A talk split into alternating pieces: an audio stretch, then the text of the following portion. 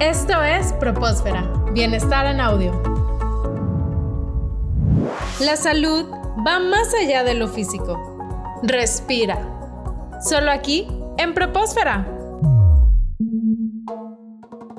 Hay una palabra, hablando de la buena alimentación, que es la palabra dieta, que muchas personas la tienen en un concepto que quizá puede no ser el más acertado. A veces se habla de diferentes tipos de dietas para estar delgados o alguna dieta que está de moda o inclusive dietas diferentes para adelgazar que se venden en internet o que las dice alguna persona que se autoproclama como experto en el tema. Pero tú que tienes estudios en nutrición, que eres nutrióloga, ¿qué nos podrías decir sobre esta palabra? Es decir, ¿qué es una dieta en el correcto concepto de esta palabra para las personas que nos escuchan puedan entenderlo mejor? Muy bien, la palabra dieta muchas veces la tenemos en conceptos negativos. La gente le tiene miedo a la dieta porque cree que se va a restringir de muchos alimentos, que le vamos a prohibir cosas y realmente no es así. Lo que significa la palabra dieta es prácticamente todo lo que un individuo consume a lo largo de un día. O sea, son todos los alimentos que una persona va a ingerir desde la mañana hasta que se va a dormir. No importa si estos alimentos son buenos o son malos. Esa es la dieta de cada quien. Si una familia, por ejemplo, tiene una granja y se dedica a la crianza de pollos y su dieta está basada en pollos, pues esa es la dieta, ¿no? Esa es la dieta de esa familia. Si otra persona es vegetariana, esa es la dieta de esa persona. No nos vamos a involucrar en saber si es saludable o no. Realmente lo confundimos mucho con lo que es el plan de alimentación. Un plan de alimentación ya es algo donde le decimos a las personas, mira, dependiendo a cómo estás llegando al consultorio con esta edad, si eres hombre, si eres mujer, si tienes tanto peso y mides tanto, bueno, este es tu plan de alimentación que tú requieres para las calorías que estás necesitando día a día. Y ahí es donde empieza la concientización y la educación a las personas de cómo van a comer adecuadamente. Realmente esta es una problemática que muchos se enfrentan porque prácticamente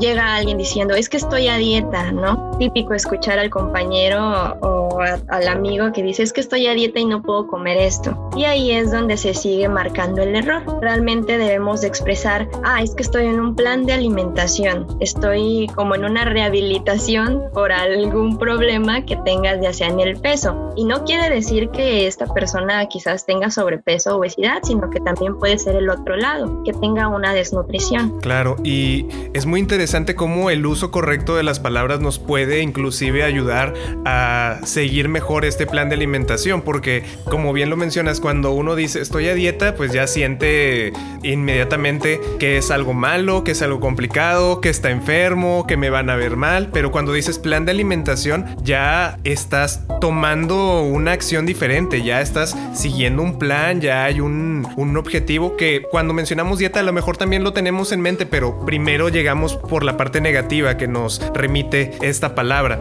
Hablando sobre la palabra dieta, ¿cuál es tu opinión o qué es lo que debería de saber la gente o qué cuidados debería de tener con estos planes de alimentación que se anuncian como dietas de moda? Dieta de... Eh, que, que te encuentras en internet, ¿no? Por ejemplo, la dieta keto, que se escucha mucho frecuentemente.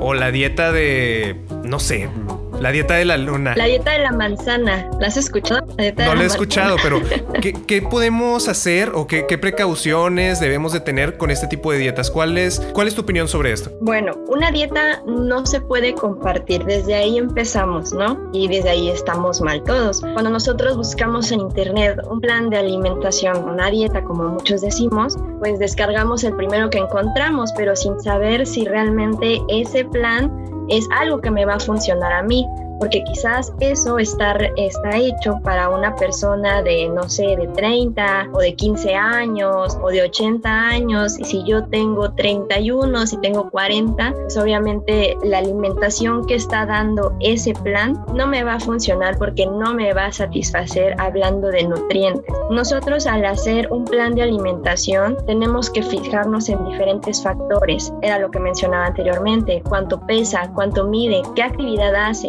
porque no es lo mismo una alimentación para una persona que está haciendo home office en casa a una persona que antes solía practicar fútbol todos los días o que hacía natación, hacía gimnasia. Este tipo de personas que llevan una rutina un poco más agitada, haciendo más fuerza, obviamente necesitan un poquito más de calorías para poder darle mantenimiento a todo el cuerpo. Una dieta, plan de alimentación, no se puede compartir. Lo ideal siempre es ir con un nutriólogo, con un especialista en nutrición prácticamente, que sepa qué es lo que yo necesito para seguir el objetivo que deseo. Si es aumentar músculo, si es reducir grasa, si es bajar de peso o si es aumentar de peso. Si es una persona embarazada, si es una persona que tiene obesidad, que tiene diabetes, hipertensión. Todo esto tiene que ir adecuado a cómo es tu rutina diaria, tus hábitos de alimentación. En la comunidad Tech Milenio hay forma de que los alumnos se puedan acercar a algún área de nutrición. Claro que sí. De hecho, en los campus tenemos lo que es el área de nutrición. Ahí también pueden recibir orientación, tanto los docentes como los chicos. Y también tenemos una red de bienestar donde nos podemos comunicar y vamos a recibir la atención de parte de los especialistas. El número donde los vamos a encontrar es el 800-711-9671. Ahí se pueden comunicar, es la red de bienestar y van a resolver todas sus dudas que tengan que ver con nutrición, pero también hay psicología, hay quizás si necesitas un poco de medicina, pues también recibes la orientación adecuada.